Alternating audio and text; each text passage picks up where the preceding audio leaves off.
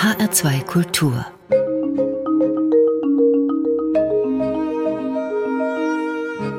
Hörbuchzeit und zur Hörbuchzeit begrüßen Sie heute Dorothee Meyer-Karweg und Martin Maria Schwarz. Wir sprechen über neue Hörbücher. Klar, heute zu Florian Illies Buch über Caspar David Friedrich. Dann beschäftigt uns ein australischer Comedian und ein neues Hörbuch zu einer Erzählung von Catherine Mansfield. Eine Empfehlung für ein anregendes Hörstück aus dem Kinder- und Jugendsegment ist auch wieder dabei. Wir starten mit Florian Illies, dem vielgerühmten deutschen Publizisten, Erzähler und auch Kunsthistoriker. Und das spielt nun bei seiner jüngsten Veröffentlichung auch eine besondere Rolle, denn Florian Illies hat sich einem der berühmtesten Maler der deutschen Frühromantik gewidmet, Caspar David Friedrich. Der lebte von 1774 bis 1840. Sein Buch, das nun auch als ungekürzte Lesung erschienen ist, heißt Zauber der Stille, Caspar David Friedrichs Reise durch die Zeiten. Ja, Dorothee Meyer-Karwig, wie stellt uns Elias den Maler vor? Ja, anders als man es bei einer normalen Biografie erwartet, nämlich nach einer kleinen Eröffnungsszene, da beschreibt der Caspar David Friedrich auf seiner Hochzeitsreise mit seiner Caroline, geht er das Thema nicht chronologisch geordnet an, sondern nach den Elementen Feuer, Wasser, Erde und Luft und denen ordnet Ilyes Bilder zu Caspar David Friedrich zu, aber auch Ereignisse rund um dessen Leben und Werk. Und das bedeutet auch, dass Florian Ilyes in der Chronologie immer wieder so ein bisschen hin und her springt. Das kann ja absolut reizvoll sein, wenn die Rechnung aufgeht. Ja, ich finde es nicht immer zwingend, aber es klappt ziemlich gut bei dem Beispiel Feuer. Das hat nämlich in Caspar David Friedrichs Leben eine wichtige Rolle gespielt und auch danach, wie wir hier im ersten Beispiel hören werden. Das liest Stefan Schad.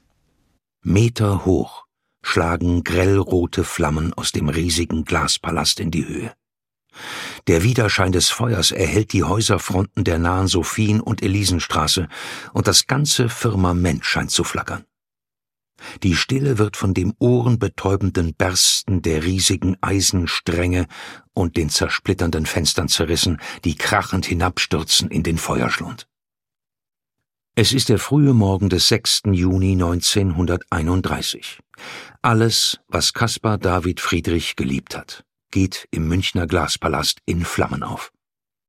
Das Gemälde vom steinigen Ostseestrand, seinem ewigen Sehnsuchtsort, der Hafen in Greifswald, das Bild seiner wehmütig vermissten Geburtsstadt, der tägliche Blick aus dem Fenster seiner Wohnung, eingefangen in der Augustusbrücke in Dresden und besonders schmerzlich die Abendstunde, das Bild seiner Frau Line und ihrer Tochter Emma die sich umarmen und dabei versonnen aus dem Fenster in eine laue sächsische Frühsommernacht hinausschauen. Und das war Stefan Schad mit einem Ausschnitt aus Zauber der Stille, Caspar David Friedrichs Reise durch die Zeiten von Florian Iljes. Und beim Sprecher, also bei Stefan Schad, fällt als erstes auf, der hat einen großen Resonanzraum. Also da kann man sich reinlegen in seine Erzählweise. Ja, ist mir auch gerade aufgefallen, dass wie in so einem bequemen Sofa fühlt man sich da. Eine sehr schöne sonore Stimme und er kann auch sehr gut Pausen setzen, finde ich. Und mit seinen leichten Stimmmodulationen führt er doch sehr sicher und souverän durch den übrigens ungekürzten Text. Und er versteht es auch sehr gut, die Stimmungen Lösungen herauszuarbeiten. Das ist ja, so viel schon mal vorab, hier keine trockene Abhandlung über einen Künstler. Davon konnten wir uns gerade auch einen Eindruck mhm. verschaffen. Florian Ilies beschreibt den Brand also nicht rein sachlich, sondern das klingt jetzt schon wie ein bisschen wie eine Reportage, so als mhm. sei er vor Ort gewesen. Und darin, nämlich schreibend, so gut es möglich ist, Unmittelbarkeit zu erzeugen, darin ist er ja ziemlich geübt und ambitioniert. Das kennt man aus früheren Werken von ihm. Ja, das sind natürlich auch ähm, gewisse literarische Freiheiten, die er sich hier nimmt. Die sind allerdings natürlich nicht aus der Luft gegriffen. Denn es gibt Reportagen von dem Brand von Eugen Roth. Den zitiert er dann auch, der damals noch als Lokalreporter für eine Zeitung arbeitete. Das heißt aber auch, Dorothee Meyer-Karwig, einige bedeutende und wichtige Bilder von Caspar David Friedrich wurden durch diesen Brand vernichtet. Ja, genau. Und zwar nicht nur bei diesem Brand, auch weitere Bilder des Malers wurden durch Feuer zerstört. Und im Kapitel Feuer erinnert Florian Illies auch daran, dass einige seiner Bilder selbst Brandszenen zeigen. Und er erzählt darin außerdem, dass der heftige Ausbruch des Vulkans Tambora im Jahr 1815 dazu führte, dass die Himmelsröte zugenommen hat, was sich auf Caspar David Friedrichs Gemälden, aber auch bei anderen Malern dann wiederfindet. Also dies und viel mehr erfahren wir im Kapitel Feuer. Also hier scheint dann die Einteilung nach den vier Elementen auf jeden Fall schon mal gerechtfertigt. Ja, also zum Thema Feuer hat Florian Illis wirklich viel zu erzählen. Mitunter muss man sagen, übertreibt er es auch ein bisschen. Da schreibt er dann Sätze wie Friedrich spielte mit dem Feuer oder wann fängt Caspar David Friedrich endlich Feuer? Also da kommt Illis so ein bisschen ins Karlauern. Was erfahren wir dann über Caspar David Friedrich bei den anderen Elementen?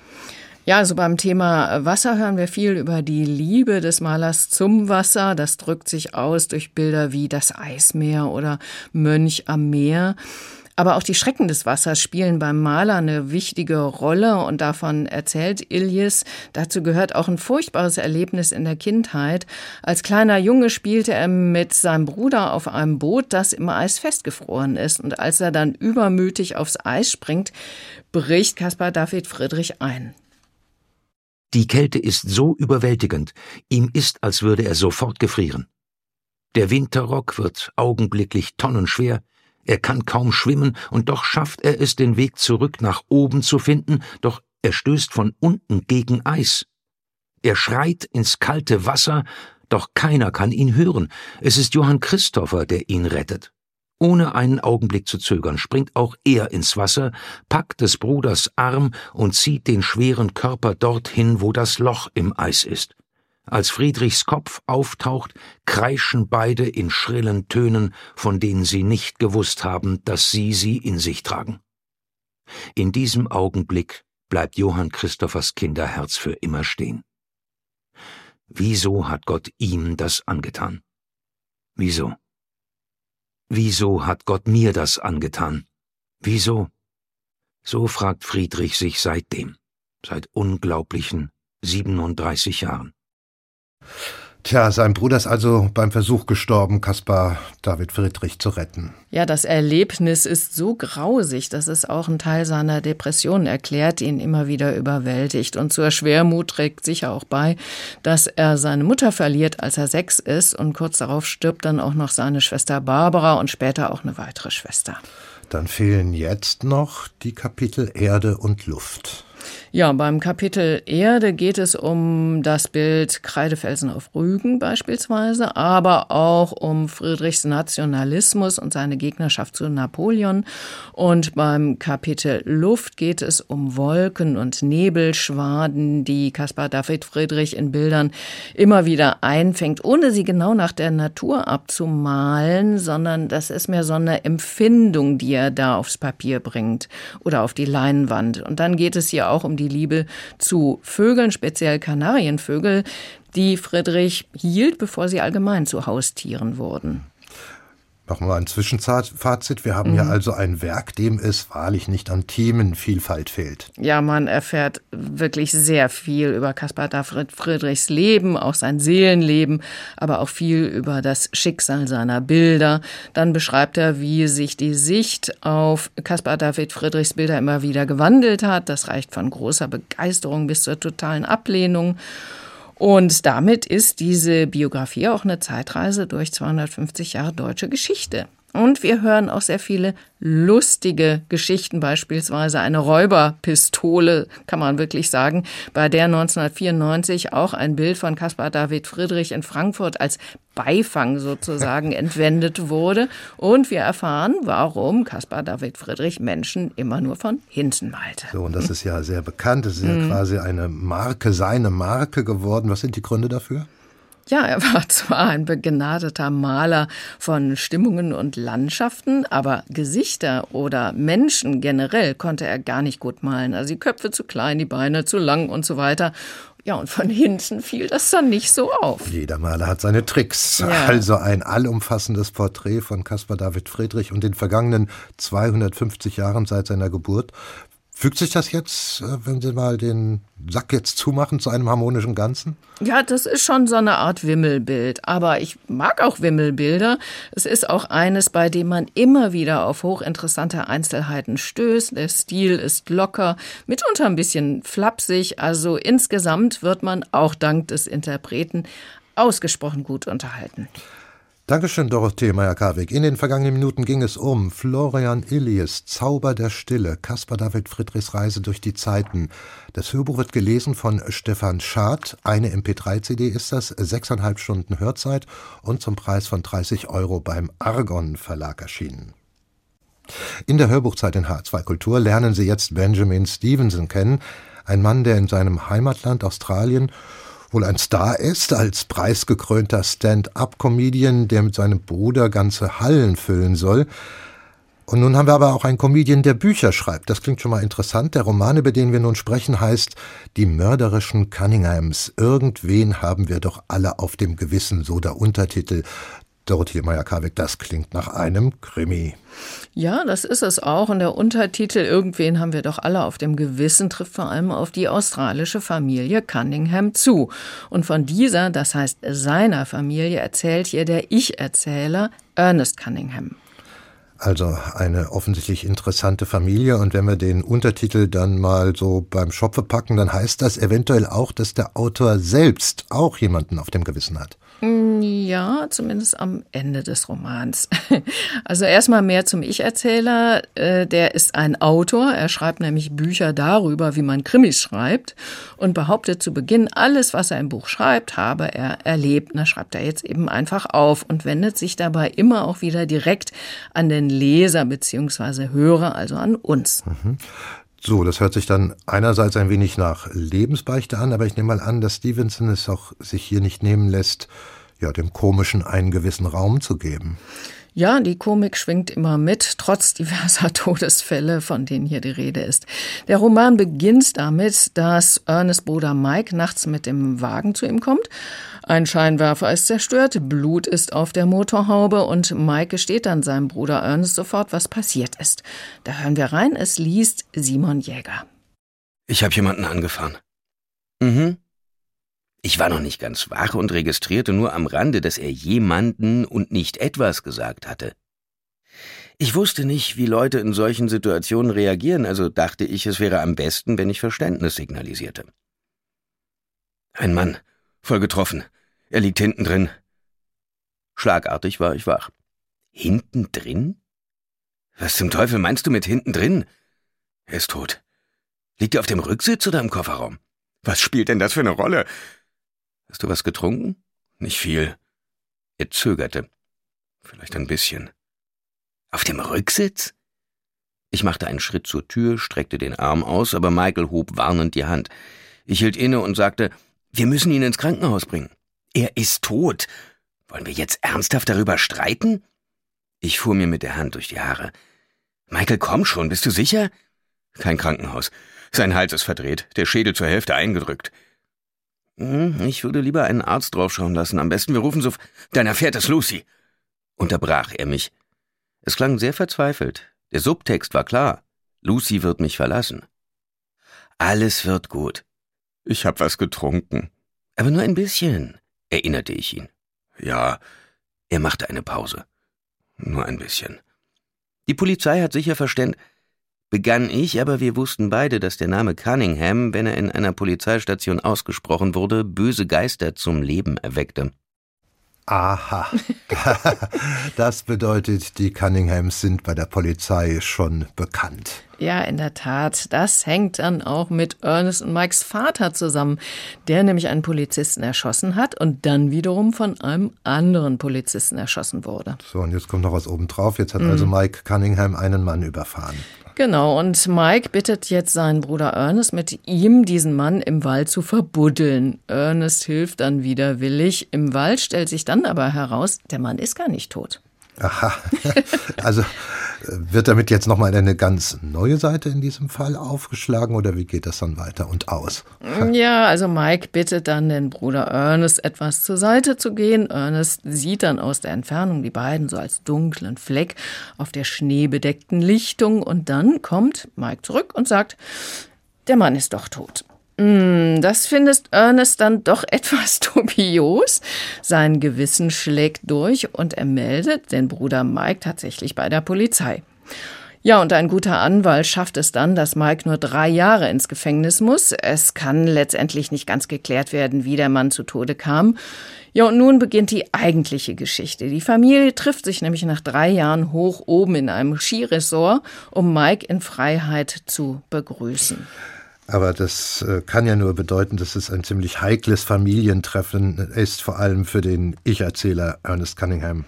Ja, einige Familienmitglieder empfangen ihn auch etwas kühl. Dennoch, er ist dabei und gemeinsam warten sie dann auf Mike, der einen Tag später direkt aus dem Gefängnis zu ihnen stoßen möchte. Aber bevor Mike ankommt, wird ein weiterer Toter gefunden. Im Schnee lag ein Toter auf dem Rücken. Seine Wangen waren von Frostbeulen dunkel verfärbt. Bis auf das Gesicht war alles schwarze Skijacke, schwarze Handschuhe, Stiefel von einer weißen Schicht bedeckt, und ganz kurz blitzte in meinem Kopf die Erinnerung an den dunklen Fleck in der Mitte der weißen Lichtung auf. Ich schob den Gedanken beiseite und spähte über die Schulter des Mannes vor mir. Ein paar Dutzend Schaulustige hatten sich zusammengefunden. Sie waren aus ihren Hotelzimmern geschwärmt wie Wespen. Vor uns stand ein Polizist, ungefähr in meinem Alter, vielleicht ein bisschen jünger, der eine Wollmütze trug und eine Jacke mit Fellkragen. Er versuchte, die Leute zurückzuhalten und sprach gleichzeitig in das Funkgerät, das an seiner Schulter hing. Wenn ich ehrlich bin, sah er aus, als wüsste er nicht, was er tat. Tja, es kommt dann auch noch zu weiteren Todesfällen hoch oben im Skiresort. Auch noch. Wir haben jetzt Simon Jäger gehört als Sprecher. Der hat viel zu bieten. Auf der einen Seite liest er schon sehr straight, aber dann hat er auch immer zu den gegebenen Zeitpunkten diesen Sinn für Ironie und Schalk. Mhm. Und er hat auch viel ähm, Gespür für gutes szenisches Sprechen. Genau. Also auch ein gutes Gefühl für Timing. Es ist ja insgesamt kein düsterer Thriller, sondern eine humorig morbide Familiengeschichte, in der das Wort Familienbande seine ganz eigene Bedeutung bekommt. Und tatsächlich hat jeder Dreck am Stecken. Und der Ich-Erzähler mausert sich dann hier zu einem regelrechten Detektiven, der nach und nach den Fall, besser die Fälle, aufdröselt. Der Anspruch ist also klar, hier soll Spannung mit Humor verbunden werden. Nach dem, was ich bis jetzt gehört habe, gelingt das dem Autor. Was ist Ihre Meinung. Ja, das ist eine Hommage an den klassischen Detektivroman. Es gibt dann auch einen rasanten Showdown in der Bibliothek der Hotelanlage. Also Spannung ist durchaus da. Humor, naja, das ist natürlich ein bisschen Geschmackssache. Immerhin gibt es etliche Tote. Aber wie es erzählt wird, wir haben es gehört, das ist durchaus witzig und sehr ironisch. Und Simon Jäger, er ist ja ein bekannter Synchronsprecher, liest hier eben auch mit sehr viel Schwung und einem sehr guten Timing. Also das lernt man ja als Synchronsprecher Synchronsprecher. Die Auflösung ist, muss man sagen, etwas komplex. Also der Autor braucht am Ende eine gute Stunde, um uns dann alles in allen Einzelheiten zu erklären. Dennoch, wenn man gut zuhört, dann kann man durchaus mitraten und die vielen Wendungen haben durchaus auch ihren Witz. Benjamin Stevenson, die mörderischen Cunninghams, irgendwen haben wir doch alle auf dem Gewissen, so heißt das Hörbuch, über das Dorothee Meyer-Karwig gerade Auskunft gegeben hat. Gelesen wird es von Simon Jäger, zwei MP3-CDs sind das, zehneinhalb Stunden Hörzeit, leicht gekürzt ist diese Fassung. Es gibt aber auch die ungekürzte Download-Fassung und die ist eine halbe Stunde länger. 17 Euro kostet dieses Hörbuch, erschienen ist es bei Hörbuch Hamburg. Und Sie hören weiter die Hörbuchzeit in H2 Kultur und darin kommen wir jetzt zu einer schillernden Figur des literarischen Lebens Anfangs des 20. Jahrhunderts, Catherine Mansfield, die in Neuseeland geboren wurde, mit 35 Jahren schon starb an Tuberkulose, aber bis dahin ein turbulentes Leben führte mit vielen Lieben und vielen Krisen und genauso viel Hingabe an das Schreiben. Während eines längeren Aufenthalts in Bad Wörishofen entstand im Jahr 1909 ihr erstes Buch und das heißt in einer deutschen Pension. Die Texte daraus sind nun übersetzt von Elisabeth Schnack beim Verlag DAV in der Reihe Große Werke, große Stimmen erschienen.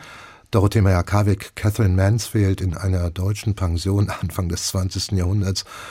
Da ist wahrscheinlich der Kulturschock schon vorprogrammiert, oder? Ja, das kann man wohl sagen. Also sie schildert uns hier in fünf kurzen Episoden vom Zusammenprall der Kulturen. Die damals 21-Jährige beschreibt mit sehr viel Ironie und Esprit, wie sie die damaligen Deutschen erlebt. Und Nina Hoss wiederum liest dies alles mit so frischer, ja geradezu, muss ich sagen, strahlender und nuancierter Stimme, dass dieses kurze Hörbuch, es sind nur eine Stunde und 15 Hörminuten, wirklich eine große Empfehlung ist und ein guter Einstieg für alle, die die Schriftstellerin vielleicht noch nicht kennen. Und dann mal konkret zu der Erzählung. Was schreibt Catherine Mansfield nun genau über die Menschen in der deutschen Pension? Was beobachtet sie da? Ja, sie schreibt, was eine junge, ungebundene, freiheitslebende junge Frau, eben die Ich-Erzählerin, dort beim Zusammentreffen mit dem damaligen gesetzten deutschen Mittelstand so erlebt. Ein Mittelstand, der, man muss es schon sagen, sehr von sich und dem deutschen Wesen überzeugt ist und der, was für die neuseeländisch-britische Ich-Erzählerin ein besonderer Angang ist, sehr gern über Körperliches und beispielsweise auch die Verdauung spricht. Und dazu hören wir einen Ausschnitt aus Deutsche beim Fleisch. Essen die Engländer wirklich so viel? fragte Fräulein Stiegelauer. Suppe und frisches Brot und Schweinefleisch und Tee und Kaffee und Kompott und Honig und Eier und kalten Fisch und Nieren und warmen Fisch und Leber? Und alle Damen essen das auch? Besonders die Damen? Sicher, ich habe es selbst festgestellt, als ich in einem Hotel am Leicester Square gewohnt habe, rief der Herr Rat. Es war ein gutes Hotel, aber Tee konnten sie nicht machen, oh nein. Oh, das ist etwas, was ich kann, sagte ich und lachte stolz. Ich kann sehr guten Tee machen. Das große Geheimnis ist einfach, die Teekanne anzuwärmen. Die Teekanne anwärmen? unterbrach mich der Herr Rat und schob seinen Suppenteller weg. Wofür wärmen Sie denn die Teekanne? Das ist ja ausgezeichnet. Man will doch nicht die Teekanne essen, nehme ich an. Er heftete seine kalten blauen Augen mit einem Ausdruck auf mich, der an tausend geplante Invasionen denken ließ. Das ist also das große Geheimnis des englischen Tees, Sie machen weiter nichts, als die Teekanne anzuwärmen? Ich wollte erwidern, dass es nur die Eröffnungsnummer sei, konnte es aber nicht übersetzen und schwieg daher. Das Dienstmädchen brachte Kalbfleisch mit Sauerkraut und Kartoffeln. Sauerkraut esse ich besonders gern, sagte der Handelsreisende aus Norddeutschland. Doch jetzt hatte ich so viel davon, dass ich es nicht mehr bei mir behalten kann. Ich sehe mich sofort genötigt, es herrliches Wetter, rief ich rasch und wandte mich an Fräulein Stiegelauer. Ja, so viel wollte man dann über die durch Sauerkraut hervorgerufenen Verdauungsprobleme doch nicht wissen. Aber die Deutschen wilhelminischer Zeit, die breiten sich nicht nur gern über ihre inneren Vorgänge aus, sondern haben auch dezidierte Meinungen über die Engländer. Ich bin noch nie in England gewesen, unterbrach mich Fräulein Sonja, aber ich habe viele englische Bekannte. Wie kalt sie sind, sie schauerte zusammen. Fischblütig, tadelte Frau Godowska, ohne Seele, ohne Herz, ohne Charme, aber ihre Kleiderstoffe sind unübertrefflich. Vor zwanzig Jahren verbrachte ich eine Woche in Brighton, und der Reiseumhang, den ich dort kaufte, ist noch nicht abgenutzt. Es ist der Stoff, in den du immer die Wärmflasche einwickelst, Sonja. Mein tief betrauerter Mann, dein Vater, Sonja, wusste sehr viel über England. Doch je mehr er wusste, desto häufiger bemerkte er zu mir, England ist nichts als eine Insel Rindfleisch, die in einem warmen Golfstrom aus Soße schwimmt. Eine so geistreiche Art, sich auszudrücken. Erinnerst du dich, Sonja? Ich vergesse nichts, Mama sehr taktvoll gegenüber der in England wohnenden Ich-Erzählerin. Ja, zu allem haben diese Deutschen eine festgefügte Meinung zum Kinderkriegen, der Rolle der Frau und so weiter. Sehr schön dabei auch ein Text über eine Witwe, die ungefragt ins Zimmer der Ich-Erzählerin kommt und der jungen Frau genau erklärt, was diese zu denken und zu fühlen habe. Also das sind schon recht saftig drastische Beschreibungen deutscher Menschen und ihrer Gepflogenheiten. Überzeichnet Catherine Mansfield hier und da mal oder waren die Deutschen im wilhelminischen Zeitalter wirklich so schlimm? Ja, ich war nicht dabei. Also hier gibt es sicher die ein oder andere literarische Überspitzung. Auch Catherine Mansfield hat sicher ihre Vorurteile gegenüber den Deutschen, aber sie schreibt darüber zumindest mit sehr viel Witz und Eleganz. Und manches haben sicherlich viele Frauen auch von heute schon am eigenen Leib erlebt. Zum Beispiel die Männer, die ihnen die Welt erklären wollen, auch wenn die Frauen das gar nicht nötig haben. Dazu passt die Geschichte von einem jungen Mann, der der Ich-Erzählerin etwas erklärt und dann besorgt fragt. Hoffentlich übersteigt es Ihr Begriffsvermögen nicht? Ich vergesse es leicht, weil ich so selten Zeit oder Gelegenheit habe, meine Gedanken vor einer Frau zu äußern. Tja, manchmal ist es vielleicht doch ganz gut, dass bestimmte Zeiten oder die gute alte Zeit an sich vergangen ist. Ja, heute kann man drüber lachen. Also mit diesem Hörbuch kann man sich insgesamt sehr gut unterhalten. Ich habe es getan und für mich ist es auch dank Nina Hoss als Interpretin ein kleiner leuchtender Stern am literarischen Himmel. Oh ja, ist wirklich quicklebendig gesprochen, dieses Hörbuch. Aus der Reihe Große Werke, große Stimmen, Catherine Mansfield in einer deutschen Pension, übersetzt von Elisabeth Schnack, gelesen von Nina Hoss. Eine MP3-CD ist das, eine Stunde 14 Minuten Hörzeit, leicht gekürzt ist diese Erzählung. 15 Euro kostet das Hörbuch und es ist bei DAV erschienen die Hörbuchzeit in H2 Kultur. Und darin geht es nun weiter mit einem Blick auf ein Hörbuch aus dem Kinder- und Jugendhörbuchbereich. Es geht um den irischen Schriftsteller und Literaturwissenschaftler C.S. Lewis, der sich in seiner akademischen Karriere zu einem Spezialisten für die englische Literatur des Mittelalters und der Renaissance entwickelte und dann auch selber zum Autor wurde. Sehr bekannt wurde seine siebenteilige Fantasy-Reihe Die Chroniken von Narnia. Sie wurden als Bücher mehr als 100 Millionen Mal verkauft und werden von SWR 2 in Zusammenarbeit mit dem NDR nach und nach als Hörspiele für Jugendliche ab 10 und auch für Erwachsene umgesetzt. Gerade ist der vierte Teil erschienen. Dorothee Meyer-Kawig, erzählen Sie uns erst einmal etwas über die Chroniken von Narnia an sich. Ja, Narnia, das ist ein Reich in einer anderen Welt, einer von unendlich vielen Welten, die parallel zu unserer in einem Multiversum existieren. Ein Wechsel von einer Welt in die andere ist möglich, kommt aber sehr selten vor. Aber es gibt eine Gruppe von Kindern, das sind die Geschwister Peter, Susan, Edmund und Lucy, denen das schon gelungen ist. Und da die Zeit in Narnia viel schneller vergeht, sind immer nur wenige Augenblicke auf der Erde vergangen, wenn die Kinder dann wieder auf diese zurückkehren. Aha. Das ist ja praktisch. Was passiert nun im vierten Teil der Reihe mit dem Titel Prinz Caspian von Narnia? Also die Geschwister sind auf der Erde gerade noch auf dem Weg zur Schule. Da passiert etwas mit ihnen. Peter, Peter, was ist das? Ich weiß es nicht. Lucy, hör auf, so an mir zu zerren. Ich zerre überhaupt nicht. Wir müssen uns alle in den Händen fassen. Los!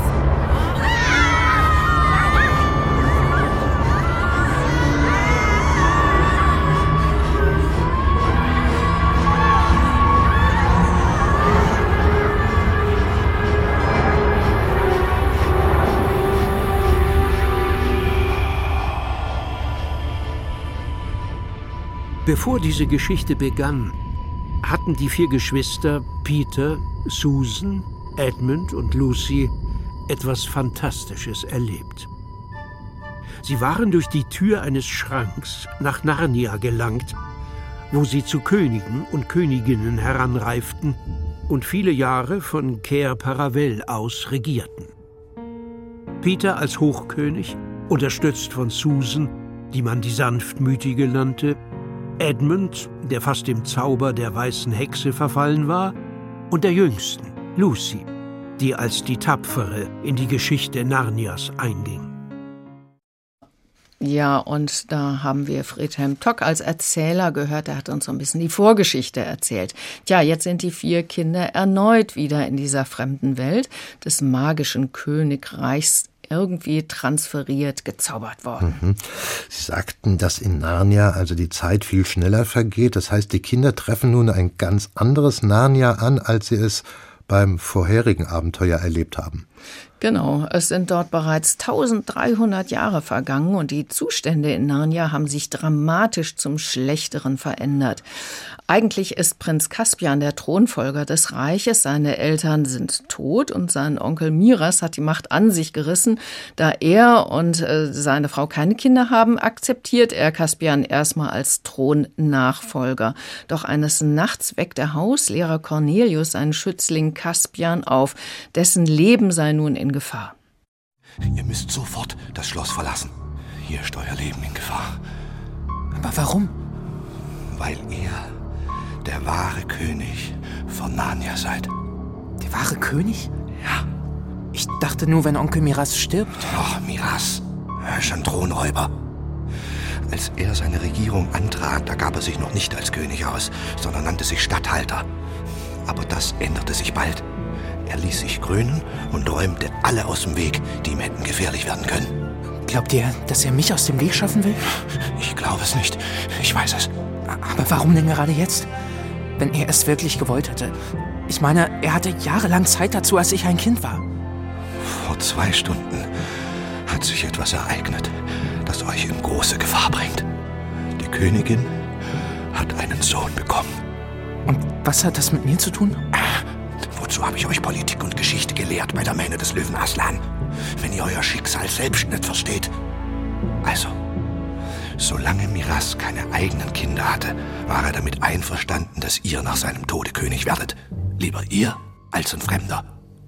Nun aber hat er einen eigenen Sohn und er wird alles dran setzen, dass dieser ihm auf den Thron folgt. Ihr seid im Weg. Und wenn ihr hier bleibt, würde das euren Tod bedeuten. Ihr müsst fliehen. Aber ihr kommt doch mit, Meister Cornelius. Zwei werden leichter aufgespürt als einer. Lieber Prinz, versucht über die südliche Grenze Narnias zu gelangen und so den Hof des Königs Nain von Archenland zu erreichen. Er wird sich euer annehmen. Ja, und da hörten wir den Schauspieler Hans Löw als den schwäbelnden Hauslehrer Cornelius und Jonathan Berlin als Caspian. Der Hauslehrer übergibt Caspian dann noch so ein uraltes Zauberhorn, mit dem eben die Kinder Peter, Susan, Edmund und Lucy gerufen werden können. Und dann flieht Caspian. Und äh, da war übrigens auch in dem Ausschnitt gerade noch von so einem Aslan die Rede. Das ist ein Löwe, der als Art Gottheit auftritt äh, und der verkörpert die positive Macht. Also es geht um die altbekannte Auseinandersetzung zwischen Gut und Böse, wenn man das mal auf den Punkt bringen will. Ja, genau. Und die Kinder, die durchs Zauberhorn gerufen werden, werden darin verwickelt und es entspinnt sich dann ein aufreibender Kampf zwischen Caspian, seinen Anhängern inklusive der Kinder und dem bösen Onkel Miras. Ja, und geht es dann so aus, wie man es jetzt vermutet, dass der Kampf von der guten Seite gewonnen wird? ja, ich glaube, das kann man schon verraten. Und am Schluss landen die Kinder dann auch wieder heil in England. So, wir haben jetzt auch schon zwei Eindrücke von der Machart des Hörspiels bekommen. Also kann man sagen, hier wird satt inszeniert mit viel Musik, mit bedeutsamen akustischen Signalen mhm. und natürlich von einer ja von einem Sprecherensemble, das ja auch wie im Theater oder wie im Film agiert. Das ist überhaupt sehr filmisch aufgezogen. Genau, das ist alles sehr opulent, auch mit sehr guten Schauspielern. Also neben Friedhelm Tock als so eher großväterlichem Erzähler hören wir eben Hans Löw und Stefan Kaminski macht auch mit als Peter. Außerdem kamen Maja Antoni, Aljoscha Stadelmann und viele andere mehr. Musik, Sie haben es gesagt, spielt auch eine große Rolle. Die wird komponiert von B. Deutung, das ist der Künstlername von Tobias Unterberg. Das ist ein Cellist, Komponist und Musikproduzent. Das ist eben was für Fantasy-Liebhaber und die können in diese Märchenwelt, in der Gut und Böse so eindeutig verteilt sind, tief eintauchen. Man muss auch nicht unbedingt die anderen Folgen gehört haben, um diese hier zu verstehen. Die Vorgeschichte wird sehr gut zusammengefasst. Also alles angerichtet bei C.S. Lewis, die Chroniken von Narnia, Teil 4, Prinz Caspian von Narnia. Das Hörspiel mit Friedhelm Tock, Valentina Biesinger, Stefan Kaminski, Carmen Maya Anton Symphony und vielen anderen mehr. Das umfasst zwei CDs mit einer Stunde und 50 Minuten Hörzeit für 17 Euro zu haben. Die Altersempfehlung, die gilt hier für Kinder ab 10 Jahren. Bei DAV ist es erschienen, eine Zusammenarbeit, eine Produktion von SWR 2 und NDR Kultur ist das. Und damit geht unsere Hörbuchzeit zu Ende und es verabschieden sich Dorothee Meyer-Kauwig und Martin Maria Schwarz. Tschüss.